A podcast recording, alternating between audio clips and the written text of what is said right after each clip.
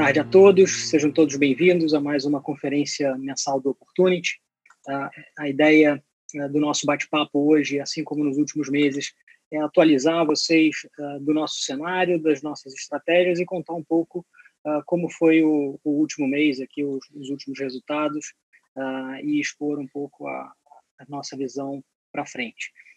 hoje, quem está participando conosco Uh, é o Luiz Constantino, gestor de ações, que vocês já estão acostumados, uh, e o Marcelo Fonseca, nosso economista-chefe da estratégia macro, responsável pelos fundos Opportunity Total, Opportunity Market e Opportunity Catu Previdência. É, eu vou aproveitar, enfim, que o Marcelo está conosco para já pedir para ele dividir com, com a gente um pouco do nosso cenário macro. E, Marcelo, se você puder, eu até vou dividir com, com as pessoas aqui uh, um pouco do, dos resultados do, do último mês. Uh, eu sei que uh, o seu foco é mais na parte de análise, mas você participa ativamente eh, junto com o Marcos aqui da tomada de decisão. então, dividir um pouco com, com os nossos investidores aonde que a gente acertou ali no, nessa janela mais curta e principalmente olhando para a janela mais longa, da onde da onde a gente está vendo ou esperando que venham os ganhos, tá? tá? Bom, muito obrigado, Felipe. É, obrigado, pessoal, pela participação. Bom, deixa eu fazer primeiro uma, uma revisão rápida do que foi o mês de agosto, do ponto de vista dos, dos mercados e da economia global. Bom, começando com o cenário internacional, vocês todos sabem, o mês de agosto foi um mês excepcional do ponto de vista do desempenho dos, dos mercados internacionais. É, mais um mês consecutivo de forte expansão é, dos preços, principalmente do mercado acionário é, americano. Mas a, é, a, gente teve também uma, um bom desempenho em, em alguns ativos internacionais, com um alívio de pressão é, nas moedas emergentes, o início de alívio de pressão das moedas emergentes, com a continuidade do, do movimento de é, enfraquecimento gradual do, do dólar.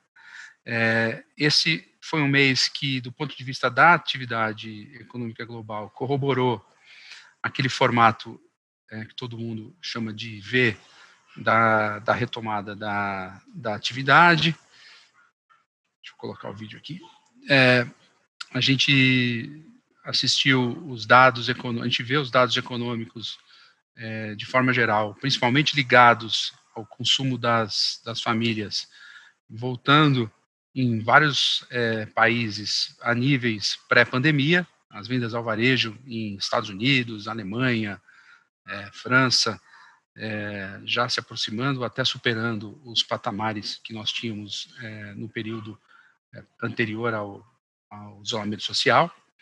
Isso daí, como todo mundo sabe, é o resultado de um conjunto de, de políticas monetária e fiscal é, sem precedentes, sem precedentes do ponto de vista eh, expansionista. E, e também a gente já começa a assistir em agosto o início da, da recuperação mais ampla, vamos chamar assim, dos, dos indicadores de atividade, com a indústria voltando bastante forte e o setor de, de serviços já no embalo da, da reabertura, voltando a criar vagas de forma importante nos Estados Unidos. O dado de payroll do mês de, de agosto foi bastante vigoroso para o setor de serviços e, e, o desempenho do mercado de trabalho em outras economias maduras é, mostrando já uma, uma reação. Bom, esse foi o panorama de, de agosto. Olhando é, agora para o setor internacional, olhando para o Brasil, o caso aqui doméstico é que o Brasil não acompanhou esse, esse movimento bastante é, otimista que nós vimos nos mercados globais.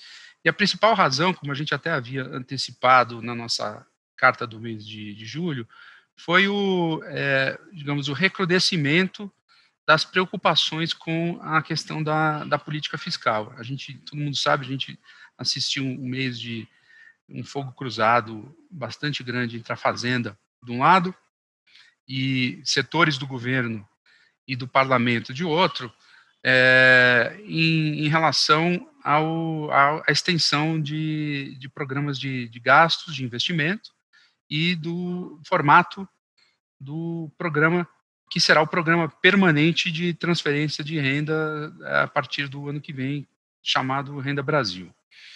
É, a gente já havia sinais lá em julho de que essas tensões elas, elas seriam inevitáveis. O retomada no Brasil também tem sido uma retomada muito concentrada no impulso fiscal do proporcionado pelo auxílio emergencial. Hoje mesmo nós vimos os dados é, do setor varejista, é, do, das vendas no, no varejo no mês de julho, mostrando um, resultado excepcional é, em alguns segmentos, como construção civil, bens duráveis, etc. Nós já temos é, níveis de consumo superiores, bastante superiores até do período é, pré-pandemia, em alguns casos voltando para os ritmos e níveis é, é, máximos atingidos durante é, o melhor momento da economia brasileira lá em meados de 2014. Então é realmente um, um impulso de renda e consumo muito forte. E a gente já antevia dificuldade para a reversão desses, é, desses estímulos. E é o que acabou acontecendo no mês, no mês de agosto. Essas discussões voltaram.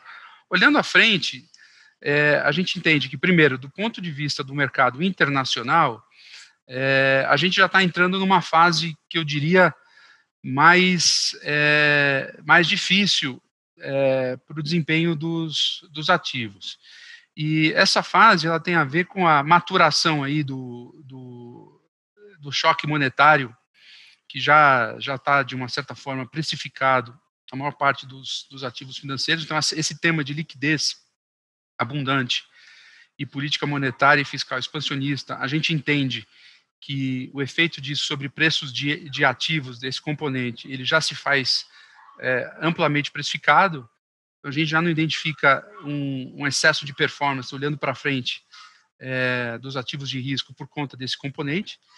E o segundo ponto é que é, o, agora que vem a, a, prova a respeito da resiliência do, do, crescimento global. A primeira fase, que foi a fase do pós-abertura, é, é, uma fase, digamos assim, fácil, simplesmente seria, ela foi é, dominada pelo, pela retomada aí do, do, do, do paciente, o paciente estava congelado em um, é, um coma induzido, ele voltou à consciência, essa fase foi fácil fácil. Agora, olhando para frente, o que a gente precisa para garantir o, a continuidade do, do desempenho global é, dos ativos é que você comece a perceber uma sustentação desse processo que eu diria, vou chamar assim, endógeno do crescimento internacional. É, não basta apenas o, o estímulo fiscal e monetário para impulsionar. É preciso que a gente comece a perceber as demais engrenagens do sistema respondendo de forma é, positiva a esse impulso, é, ao impulso do motor de arranque, vamos dizer assim. E é isso que o, que o mercado vai olhar daqui para frente. A nossa perspectiva em relação a esse, é, a esse tema, ela permanece é, bastante é, construtiva e ela se apoia é, essencialmente em dois, em dois pilares. O primeiro é que é, a gente ainda tem um efeito grande do, da abertura é, sobre uma parte importante do, do, do globo, ou seja, o, os mercados emergentes. Eles ainda entraram atrasado né, no, no ciclo de, isolamento social, demoraram um, um tempo significativo para conseguir controlar a pandemia. É, houve variações em termos da qualidade e da, do tamanho da resposta de política econômica, essa aconteceu nesse período, e agora a gente começa a ver, é, Brasil acho que é um exemplo claro disso, mas a gente tem outros, os efeitos da, da reabertura aparecendo no, nos dados econômicos dos mercados emergentes. Então acho que a gente tem agora uma fase do crescimento global que tem aí é, uma participação mais ativa do, do, no mundo emergente. E o segundo ponto que eu acho é bastante relevante para ancorar essa percepção de que a, a, retomada continua e que deve trazer agora a participação no, do componente que ficou represado até o momento, que é, que é, que é o CAPEX, é o, é o, investimento, é a perspectiva de é, aprovação e, é, e, introdução de uma vacina. Esse componente que vai trazer de volta o, o investimento. Até agora foi uma coisa muito é, calcada no consumo, em função do suporte de, é, de política fiscal e monetária. Agora a gente precisa ver a nova fase, uma fase em que a engrenagem do, do investimento começa a girar. E a nossa, nossa, nossa impressão é que isso vai começar a acontecer a, a partir de agora, ancorado aí na, na perspectiva de que o juro real continua zero, é, próximo de zero ou até negativo é, em boa parte do mundo, o dinheiro não tem para onde, onde ir, e, e, e, a vacina funciona como uma boa âncora para as expectativas dos, dos, agentes. Então, o cenário do ponto de vista econômico ainda é um cenário construtivo, mais volátil, é, menos unidirecional do que foi nessa, nesses meses de abril ou, maio até agosto, mas ainda é um cenário é, construtivo. No que diz respeito ao, ao Brasil, coisa um pouco mais, é, mais complexa. A gente é, continua assistindo às idas e vindas nesse debate fiscal. Eu acho que essa discussão é, veio para ficar, ela não vai ser resolvida é, no curto prazo e muito provavelmente ela vai dominar a agenda de política econômica nos próximos meses e, a, e, até anos. Mas o nosso entendimento é que a gente está caminhando para um cenário que converge em grande medida para o respeito à institucionalidade fiscal vigente. Que eu quero dizer com isso? É, é, eu acho que é, vocês devem ter assistido várias é, tentativas de se burlar, vamos dizer assim, o Instituto do Teto de Gastos foram é, ventiladas e, e, até testadas é, por trás da cortina nesses últimos meses, e a resposta de diversos órgãos de controle, como o TCU, ou é, setores importantes do da nossa ordenamento é, democrático, como partes do parlamento, é, responderam de maneira a, é, bastante, é, digamos, madura e, e, e, importante no respeito à, à ordem fiscal vigente, ao Instituto do Teto de Gastos. Então, a gente não, não enxerga muito espaço do ponto de vista é, legal para soluções que viessem a, a burlar o, a emenda constitucional do teto, ponto número um. Ponto número dois, uma solução que fosse simplesmente uma emenda constitucional que é, flexibilizasse a emenda original do teto, nós também entendemos que hoje há pouca é, é, condição de ser aprovada no, no parlamento. Eu, e, e, a gente até entende que o governo é, teria bastante é, receio em seguir nesse caminho. Então, a gente está convergindo para uma situação onde, muito provavelmente, se acontecer algum desvio em relação ao, aos limites impostos pela, pela legislação, ele, ele, ele deve se dar é, diante da extensão do decreto de, de calamidade é, pública, decreto, decreto este que permitiu a excepcionalidade da, da, da, da, proposta de emenda constitucional, agora uma emenda constitucional, que criou o orçamento de guerra, um orçamento paralelo ao orçamento regular. Então, o que pode acontecer é a gente ter um vazamento desse orçamento para o ano que vem, seja na forma da extensão, como eu disse, do, é, do decreto de calamidade, ou seja na forma, estava é, inclusive nos jornais hoje, na coluna do Ribamar Oliveira, na forma de é, execução de restos a pagar do orçamento de guerra desse ano que, que isso significa? Isso para nós significa um contexto onde é, o, o, teto ele sai do ponto de vista jurídico é, preservado, é, de linhas gerais. Segundo, do ponto de vista desses desvios, esses seriam desvios limitados no tempo. E, e terceiro, limitados no, no, no volume. Então, seria uma solução de compromisso, digamos assim, para se para que para que o, o ambiente é, né, o mundo político não aceite um fiscal cliff muito é, severo na passagem de 2020 para 2021 e a partir do ano que vem e em diante nós voltaríamos a, ao ordenamento original do orçamento regular sem é, nenhum tipo de desvio. Então eu acho que é, a gente caminha essa é a nossa opinião a gente caminha para uma solução que é, seria aquela história do bend but not break, quer dizer, você dobra, testa os limites institucionais, é, produz algum é, desvio, esse desvio é temporário, mas os grandes pilares da, da sustentação é, fiscal, eles, eles permanecem.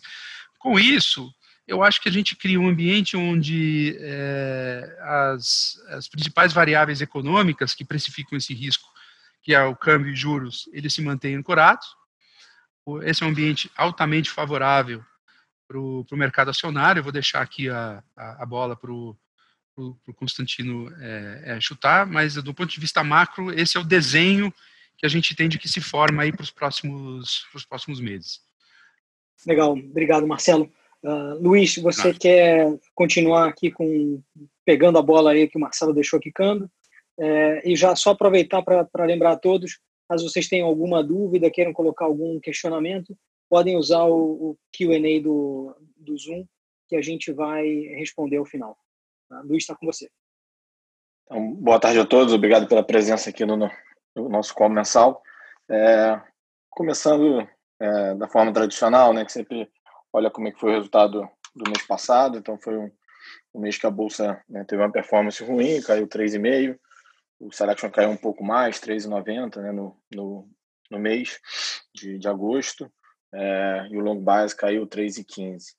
É, em termos de destaque do que aconteceu na carteira, né, do ponto, a parte positiva, a gente teve contribuições no setor de varejo, saúde e uma posição de consumo, né, que foi a Natura. E do lado negativo, é, teve resultado de elétricas, né, a distribuição elétrica teve um resultado ruim no, no mês. É, nossa posição de bancos, que é pequena, mas teve uma performance também negativa, e algumas empresas do setor de consumo. Então, acho que de forma geral foi isso que aconteceu em agosto. É, a gente fez mudanças setoriais, foram é, foram muito pequenas, né? O que a gente fez foi mais troca, aumentou alguns papéis dentro de algum setor, né? em troca de, de outros no mesmo setor. É, eu acho que em movimento maior, foi até no final do, foi no último dia do, do mês, começou a negociar no dia seguinte, a gente entrou em Pague Menos, né? depois eu vou falar um pouquinho da, da, das ofertas que está tendo no mercado, e basicamente teve duas, duas ofertas recentes né, nos últimos meses que a gente entrou e compõe a carteira do fundo, que é a parte que é a Pague Menos, que é recente, e Soma, né, que foi do mês anterior. Eu vou falar um pouquinho delas. É, indo para a parte direcional, é, e aí aproveitando o gancho que, que o Marcelo traçou já do, do cenário, é, de fato a gente vinha falando né, que a gente tinha alguma preocupação com essa parte de como seria endereçada essa parte fiscal no Brasil, como seria a saída do auxílio, como isso poderia afetar a atividade.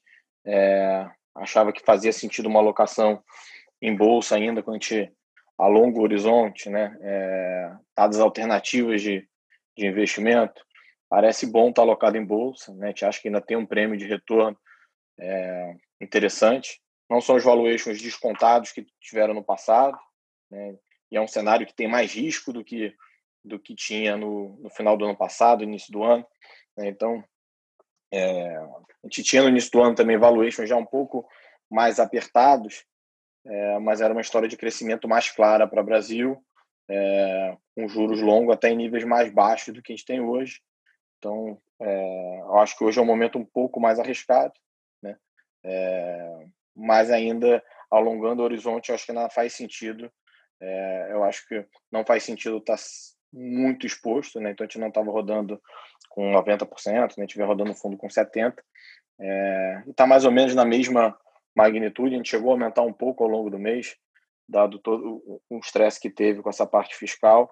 É, e aí tinha dois componentes, né? Tinha componente, de fato, como seria endereçada a questão fiscal, e a componente adicional, né? Que, que era correlacionada com isso, da possível permanência ou não do ministro da Economia, Paulo Guedes.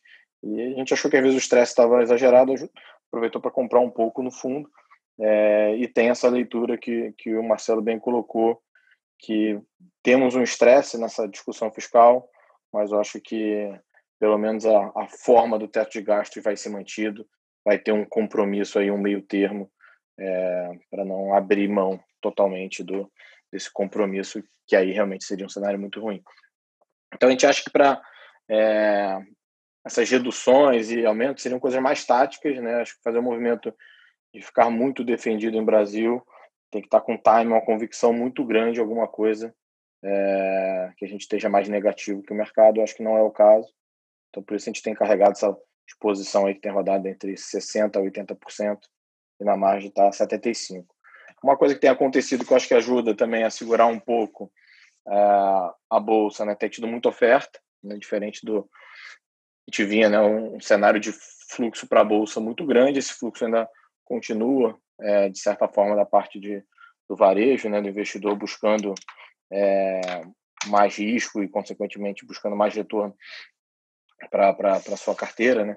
É, mas hoje em dia a gente está tendo um fluxo de ofertas gigantesco, é, que bem ou mal ajuda a segurar um pouco a, a, a pressão que existia sobre as ações já no, no mercado. É, mas eu acho que tem a parte componente boa para a gente nesse sentido, que é para o stock pick. Né? Na hora da escolha de papéis, hoje está tendo muita oferta, então é difícil todo mundo focar em tudo. É, então você tem que saber teu foco, onde você acha que vai conseguir ter uma opinião divergente interessante, histórias que agradam mais. É, eu acho que isso ajuda a dar mais opções de investimento. Né? Então está tendo muita oferta nos diferentes setores, né? alguns setores, claro, tendo uma concentração maior de ofertas, mas está sendo bastante espalhado, assim, um fenômeno é, é, bem forte. Então, por um lado, né, como eu falei, eu acho que ajuda a segurar o, o ambiente de preços como um todo, mas eu acho que ao longo do tempo vai dando mais oportunidade para a gente escolher alguns papéis que estejam a nossa visão de valorizados. Né?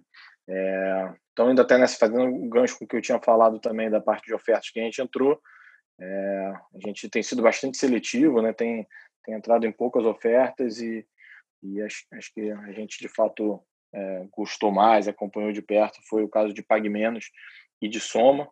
É, vou começar com Soma, que é, já tem um pouquinho mais de tempo, é uma posição menor para a gente, mas Soma é uma empresa de, de vestuário, de luxo, né? ela basicamente tem, tem as marcas né? a, a Animale, a Farm, é, A-Brand, Foxton, Fábula, é, e foi fazendo M&As ao longo do tempo, né? comprou a, a Cris Barros, depois comprou a Maria Filó, bem recentemente. É, e basicamente é uma empresa que a gente confia bastante no time. É, acho o management da companhia muito bom. Foram formando as pessoas internamente é, do grupo nas diversas diretorias, pessoas super competentes, que conseguiram desenvolver ao longo do tempo processos que destoam muito do resto do varejo. Né? Então, você olha a parte de e-commerce da empresa, super bem desenvolvida. É, inclusive, antes mesmo da pandemia, assim, o percentual de vendas que era feito online é, no grupo era muito mais alto que o resto do varejo. Algumas marcas rodando acima de 20%. No varejo de vestuário é, é difícil encontrar patamares perto disso. É, então, mostra o mérito do grupo. E a gente acha que não só essas marcas têm performado bem, é claro que vai ser um cenário muito difícil né, nesse ano, está sendo já, ano que vem ainda não vai ser um cenário fácil para o varejo de vestuário, é, mas a gente entende que eles têm diferenciais importantes versus os concorrentes que ficaram muito fragilizados, é, e eu acho que tem uma história importante no grupo de M&A, né? então de você de fato conseguir se associar a outras marcas, a cabeça dos fundadores é muito boa para essa associação, então são pessoas que realmente pensam é, com a cabeça de como trazer novos sócios, né? e não simplesmente fazer um, um investimento, um deal. Né? Então, sempre com a cabeça de, ó, a pessoa que está vindo, o fundador é a alma da marca, eu tenho que preservar é, essa experiência que existe na, na loja. Então, todas as decisões relacionadas à marca ficam com os fundadores das marcas que são compradas, é, que esses fundadores ficam sócios do grupo Soma, né? E, e as decisões mais financeiras, de, de insumos e, e todo esse back-office, toda a chateação que o empreendedor tem no dia a dia, que acaba se enrolando, eles facilitam muito, né? Então, essa experiência online, né? Eles conseguem plugar de forma muito rápida essas marcas. Então, as marcas que se associam a eles acabam tendo né, um, uma performance melhor depois. Tem toda a parte de incentivo fiscal que eles conseguem plugar de forma mais relevante também. Então, acho que tem bastante sinergia é, quando eles adquirem essas marcas. Acho que o, e o cenário que a gente está vivendo, apesar de ser ruim para as vendas de curto prazo, eu acho que deixaram vários competidores fragilizados que vai fazer tem um espaço para M&A. Então, a história, é, de, de, grosso modo, é isso. A gente acha que, ao longo do tempo, a gente vai ter notícias boas desse lado de, de M&A também. É, no caso da Pag Menos, que foi mais recente, é uma posição intermediária para a gente, e a história é um varejo farmacêutico, né? Ela é a terceira maior empresa é, no Brasil, muito focada no Nordeste e no Norte, onde ela tem realmente uma presença dominante, né? Um market share de 21% no, no Nordeste, é, atua num nicho um pouco abaixo da, da Raia Drogasil, né? então, até quando os competidores têm tentado expandir um pouco mais forte no Nordeste, é, não tem afetado muito a performance dela na região. É, ela foi uma empresa que está passando por um turnaround, é uma empresa familiar que está se profissionalizando ao longo dos últimos anos. É, tinha vindo de um processo de expansão mal feito fora da, dessas regiões que ela tinha dominância, então tentou expandir de forma mais forte é, Sudeste, Sul, deu errado, então sofreu um pouco ao longo desse tempo. Teve o um investimento da, do Private Equity da General Atlantic né, em 2016, né, final de 2000, não 2015, início de 2016, e desde então é, vem tendo esse processo de profissionalização, profissionalização, trocaram bastante pessoas recentemente, né, é, inclusive botaram outras pessoas importantes vindo de grupos como Hydrogazil, Panvel, que são concorrentes é, em posições chaves, né? Então essas pessoas que já tinham implementado processos importantes nessas empresas é, vão tocar agora iniciativas é, que eu acho que pode dar muito resultado, né? tanto na parte de top line, né, de escolha de pontos importantes e expansão de receita, como também na parte de expansão de margem. Então, a gente achou que fazia sentido esse investimento, é, confia nas pessoas que estão ajudando nesse processo aí de, de melhoria de turnaround da empresa. É um processo que vai ser um plano longo, né, de cinco anos. A gente acha que ao longo do tempo vai sendo capturado esse resultado. É, então essas são as duas posições diferentes assim das que a gente já vinha carregando. É, acho que do meu lado, do meu lado é isso. Fica aberto a perguntas aqui também. Obrigado. Obrigado, Luiz. É, vou aproveitar, então, já, já colocar aqui algumas perguntas que foram uh, colocadas para nós.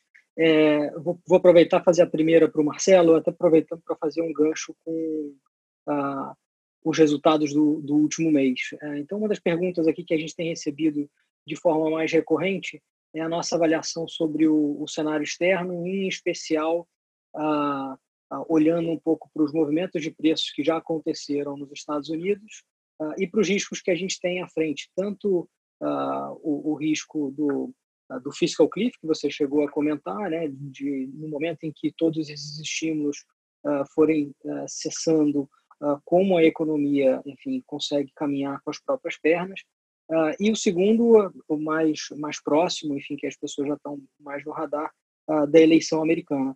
Então, Marcelo, se você puder, uh, divide um pouco conosco, uh, acho que primeiramente os resultados ali do, do último mês e, e, mais falando um pouco mais detalhadamente do, uh, da parte externa. Claro. É, obrigado, Felipe. Obrigado pelas perguntas. Bom, é, em agosto a gente teve um desempenho bastante é, é misto em relação à composição da nossa exposição no mercado é, doméstico vis-à-vis -vis o mercado internacional, como vocês podem ver. É, o nosso resultado, a parte, a parcela com contribuição positiva, ela veio inteiramente da exposição no mercado acionário é, é externo, com a maior parte dessa exposição na, no S&P e um, um, residual na, no Eurostox, é, muito em linha com essa percepção de que o cenário é, global para risco continuaria bastante favorável. É, a gente já tinha, como eu falei, essa percepção de que as coisas no mercado doméstico ficariam mais, é, mais difíceis é, para a continuidade do, do rally por aqui, e nós operamos uma, uma redução de risco, que foi até importante na exposição tanto em juros quanto em bolsa. Infelizmente, essa exposição de risco não foi suficiente para o tamanho é, do movimento, é, então, portanto, a gente é, acabou tendo perdas nos mercados de juros é, e bolsa é, aqui. Essas, é, o mercado de juros há algum tempo a gente já vem, é, ele foi ele foi durante vários é, meses e até nos últimos dois anos um foco de resultado muito importante no fundo, mas há algum tempo a gente já vem é, avaliando a, a redução da simetria favorável nesse, nesse mercado. Como eu havia falado, é, a gente promoveu uma redução de risco, mas ela não foi suficiente. A gente acha que, olhando para frente, ainda existe um prêmio substancial é, acho que na cabeça de todo mundo, ao longo da estrutura toda da, da, da curva de juros.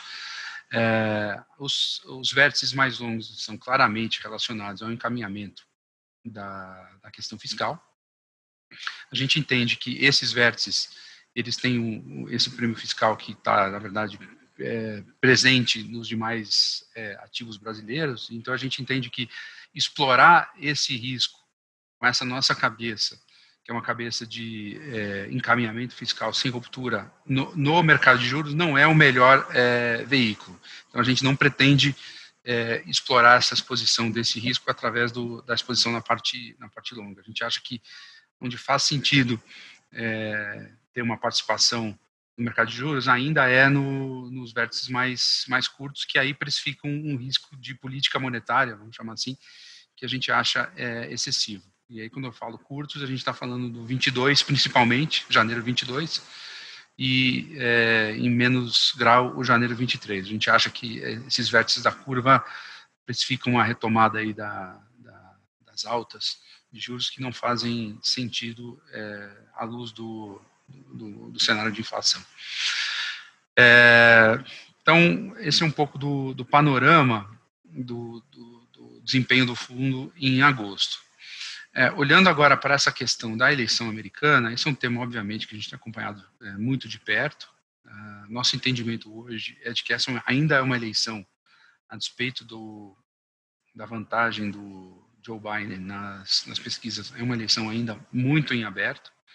É, a gente deve começar a entrar, de fato, no período de maior atenção do eleitor é, sobre o tema quando começarem os, os debates. Os debates devem, é, vão começar no, no, final do mês. A gente vai ter o primeiro debate e a gente acha que é aí que a corrida começa para valer.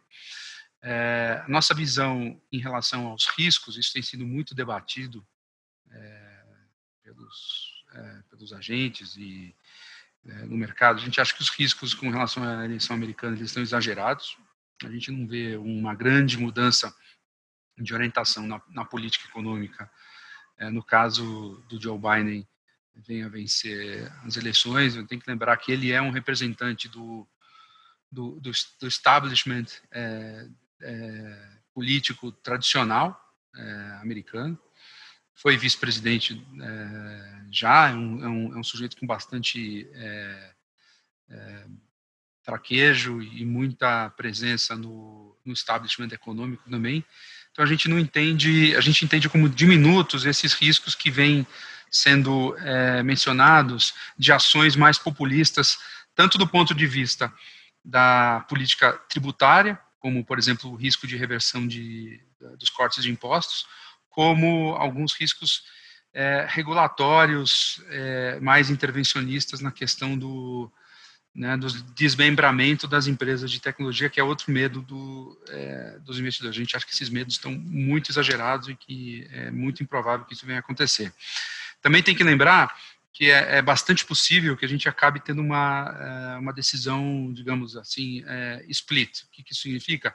Mesmo que o Biden venha a vencer, embora a chance de, de, de dos democratas levarem o Senado também e, é, seja, seja razoável, existe a chance do, do Senado permanecer é, republicano. E com isso, é, a gente teria uma limitação bastante forte quanto a qualquer é, tendência mais populista, que, de novo, a gente não acha que isso seja um risco é, material. Então é isso com relação ao, ao cenário internacional. Legal, Marcelo. Bom, tem uma outra pergunta uh, aqui de equity que eu acho que é, é uma pergunta que cabe tanto a você, Marcelo, quanto de repente o, Luiz pode fazer uma parte também. Ah, colocando aqui uh, qual é a nossa uh, leitura sobre a divergência entre, o, entre a performance no ano uh, dos mercados acionários nos países emergentes, em particular essa diferença entre performance de Brasil Estados Unidos no EWZ, né, e o EWZ México, desculpa, uh, falei Estados Unidos e México, tá? versus os emergentes asiáticos. Então a gente percebe uma, uma diferença grande. Claro. É, eu acho que a, a, resposta ela é basicamente a seguinte: essa pandemia e o, e o, e o choque que ela produziu acabou exacerbando é, virtudes ou vulnerabilidades já presentes nessas sociedades. Então, no caso é, dos, dos, asiáticos, nós estamos falando de países com fundamentos é, econômicos anteriores à, à, pandemia muito sólidos, é, tanto do ponto de vista fiscal quanto do ponto de vista, vamos chamar assim, estrutural, países que são bastante integrados na cadeia de, é, de, de, de no supply chain de alta é, tecnologia e como a gente viu esse foi um setor que é, desempenhou extremamente bem durante esse durante esse choque da, da pandemia. Então a, a performance é, é, muito positiva desses é, países está relacionada a essa essas duas coisas é, fundamentos muito bons e estruturas econômicas é, muito favorecidas para esse desempenho superior do, do setor de tecnologia. É, por outro lado, a, a, nossa baixa performance aqui em América Latina, só para só ficar na região, né, foi citado Brasil e, e México, novo, é, tem a ver com as nossas é, fragilidades. É, ambos é, os países, só que de forma diferente. No caso do Brasil, tem uma fragilidade fiscal muito latente, é, esse é um grande risco permanente que vai ficar com a gente durante muitos anos e, e até décadas. Isso exige, nesse momento de, de choque, nessa, dessa magnitude, exige um prêmio superior para você segurar, é, é, carregar na sua carteira é, ativos brasileiros. Esse prêmio a gente não, não vai assistir uma, uma descompressão rápida, até porque o risco fiscal não vai desaparecer do, do cenário é, durante muito tempo. Porque a gente vai ver uma, se o nosso cenário estiver correto, onde a gente não tem uma mudança, uma quebra fundamental aí no, no regime fiscal, que a gente vai ver uma queda gradual e compressão gradual é, desse risco.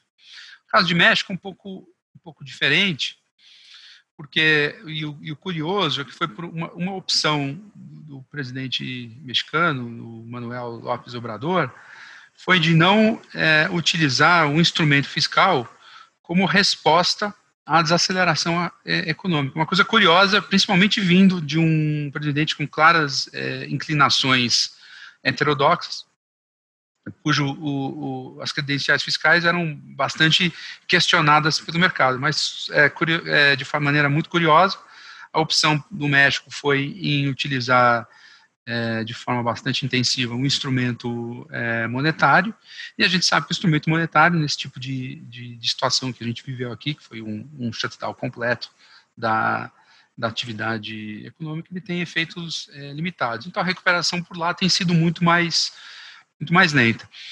É, eu não vou entrar no, no, nos detalhes a respeito do mercado mexicano, até porque não é minha, minha, minha, minha expertise, mas eu acho que passada a pandemia, com os fundamentos fiscais muito sólidos é, do México, e agora taxas de juros muito mais, é, muito mais baixas por lá, e dada a conexão natural que a estrutura produtiva do México tem com a economia americana, eu acho que seria natural a gente ver um, o mercado acionário mexicano é, começando a performar é, positivamente, olhando à frente.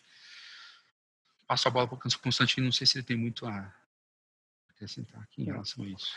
É, acho que é uma resposta bem completa. Além dessa parte macro, teve esse outro ponto que é importante que o, que o Marcelo também comentou, que é a composição setorial entre esses diferentes índices né, entre, entre os países. E, de fato, quando você olha o, o mercado emergente como um todo, é, a parte asiática, né, especialmente China, pesa muito no índice e é um mercado que tem algumas empresas de tecnologia muito relevantes que se beneficiaram muito bem da pandemia, como o Marcelo já traçou. Então, acho que isso faz muita diferença quando a gente olha a composição, né? Inclusive, até quando vai olhar o S&P também, né? Que uhum. performou super bem. Se você desmembrar entre os diferentes setores, a, a performance é, é, é, é, bem dispersa, assim, né? Alguns setores com performance muito boa e outros de economia mais tradicional sofrendo muito. Acho que esse efeito também foi muito relevante, além, é claro, dessa dos efeitos é, dos fundamentos macro que o, que o Marcelo já traçou?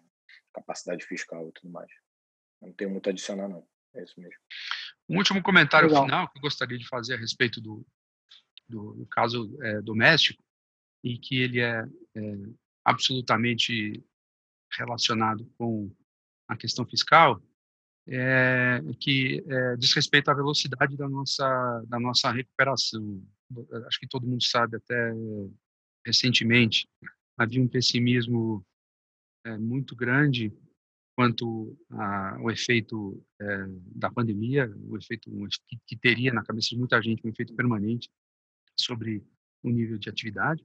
E o que a gente tem assistido de forma é, recorrente é surpresas muito muito fortes nos, nos dados econômicos. Né? Comentei hoje é, a respeito dos dados do setor de varejo, mas isso tem sido percebido na, nas indicadores de é, produção industrial. então a gente começa a perceber uma recuperação no Brasil que também surpreende positivamente. É claro, está relacionado em grande medida ao tamanho do, da expansão fiscal, mas não é apenas isso. Eu acho que eu gostaria, esse é o ponto que eu gostaria de, de salientar. Acho que tem um elemento muito importante ligado à dinâmica do setor é, agroexportador, que começa a, a, produzir, digamos assim, é, um spillover para o resto da, da economia, é, através da, da, da, renda que esse setor tem, tem, tem, tem oferido. E a gente começa a ver, isso já apareceu lá na divulgação do PIB do, do segundo trimestre, mas a gente começa a ver indicadores mais contemporâneos, como, por exemplo, importações de, de, e produção de, de, bens de capital, que é a dinâmica do investimento dando sinais de, de vida. E, e, como eu falei a respeito da, do ciclo global, vale para o Brasil também. É, a sustentação e a consistência da recuperação está absolutamente ligada à capacidade do, do setor privado assumir o espaço que o setor público ocupou no, no meio da pandemia. E isso passa pela retomada do, do investimento. Então, são sinais aí é, do copo meio cheio. A gente começa a ver uma reação do setor privado mais, mais forte. Claro, teremos aí algum um, um efeito de um fiscal cliff no quarto trimestre, o auxílio emergencial vai cair pela metade, o Renda Brasil ano que vem já representa em relação ao que vai ser o quarto trimestre também uma, uma desaceleração, né, uma queda, na verdade, do impulso fiscal, mas a gente vê com, de forma construtiva que o setor, primário, o setor privado começa a responder. Legal, Marcelo, a gente teve uma última pergunta aqui, que acho que é um tema que é, é impossível a gente não abordar uh, em relação a câmbio. É, a pergunta que foi colocada é que, bom, o preço do real tem variado bastante uh, e muito tem sido falado em em uma subsequente, enfim, elevação de preços de produtos por conta dessa, dessa depreciação do real. É, e aí a pergunta que nos é colocada é qual que é o valor para o câmbio que asseguraria um, um, equilíbrio entre a contribuição inflacionária e as vantagens para os exportadores brasileiros. Ou seja, é, é, é possível encontrar um, uma fórmula ali para equilibrar esses dois, uh, esses dois vetores? Olha, eu acho que a gente já já está num isso, isso não é olhado de forma é, isolada, né? Nós temos que colocar em perspectiva o, o restante dos determinantes, tanto para o desempenho das exportações quanto para o desempenho da, da inflação. Que, que, eu quero dizer com isso? É, a gente, é, hoje, com o real é, se estabilizando aí nesses, nessas últimas semanas, nesses patamares entre 5 e 20, 5 e 40, o que, que a gente tem, o que, que a gente tem assistido? A gente tem visto, do ponto de vista do ajuste externo, que esses níveis de câmbio eles já foram mais do que suficientes para produzir uma virada importante da, dos fundamentos do balanço de pagamentos. Isso é inegável. É, embora tenha uma contribuição da é, queda da, da economia para a melhora da conta corrente, etc., também há uma, uma contribuição evidente da, da taxa de câmbio para melhora dos indicadores é, externos. Então, hoje, deste ponto de vista, a taxa de câmbio é, vigente atualmente ela é mais do que suficiente para garantir uma condição no balanço de pagamentos é, absolutamente é, confortável. Aliás, quando a gente abre as contas do balanço de pagamentos, a gente percebe que é, de fato, o problema já não está mais lá na conta corrente, não está mais na questão de qual é o câmbio que permite o ajustamento de da conta corrente. Ele está na conta de capitais. A gente passou aí os últimos é, vários meses, inclusive é, anteriores à, à, pandemia, com fortes saídas na, na conta de capitais, tanto em portfólio como em empréstimos e recentemente uma redução em, em FDI. É, como é que a gente vê esse problema? A gente acha que, é, primeiro, isso foi resultado de algo que é positivo para a economia ah, e vai se é, materializar mais para frente, que foi a queda abrupta da taxa de, de juros, que diminuiu o, o, o, carrego, que era um, um fator muito importante para a atração de, de, capitais. Então, a redução da, da, taxa de juros produziu uma reversão nesse, nesse fluxo. Olhando para frente, a gente acha que este componente é, responsável pela depreciação da taxa de câmbio nos últimos é, vários meses, ele já se encerrou. Então, é, imaginando uma redução da, da, da, do risco percebido na política fiscal, nós tenderíamos a ter um, um resultado no balanço de pagamentos que apontaria no sentido até da apreciação da taxa de câmbio em relação aos níveis atuais. Ou seja, a gente voltaria a ter um retorno do, do fluxo para a bolsa, que está muito descontada em, em, dólar. Eu deixo depois o, o Constantino para completar, mas de qualquer forma que você olhe isso, por qualquer período de tempo, a bolsa brasileira em dólares ela está muito descontada. Então, sinalização é, robusta no, no front fiscal, é, acho que teria, e, e, é, sem dúvida nenhuma, o efeito de trazer esse fluxo é, de volta. E eu acho que a gente já encerrou essa fase de pré-pagamento de dívidas de, das empresas no exterior e, e saída do, daquele é, capital de renda fixa surfando no, no carry. Então, a, a dinâmica para o balanço de pagamentos com esses níveis é, de taxa de câmbio atuais, ela já é muito construtiva e apontaria para a valorização é, da moeda. O que fica no meio do caminho para isso acontecer é você eliminar de vez o risco agudo de uma mudança de regime fiscal. Você reduzindo esse risco, eliminando esse risco, eu acho que o, real tenderia a apreciar. E com isso, a gente teria aí um alívio do, do problema, se é que há um problema, eu não acho que haja um problema, na, na inflação.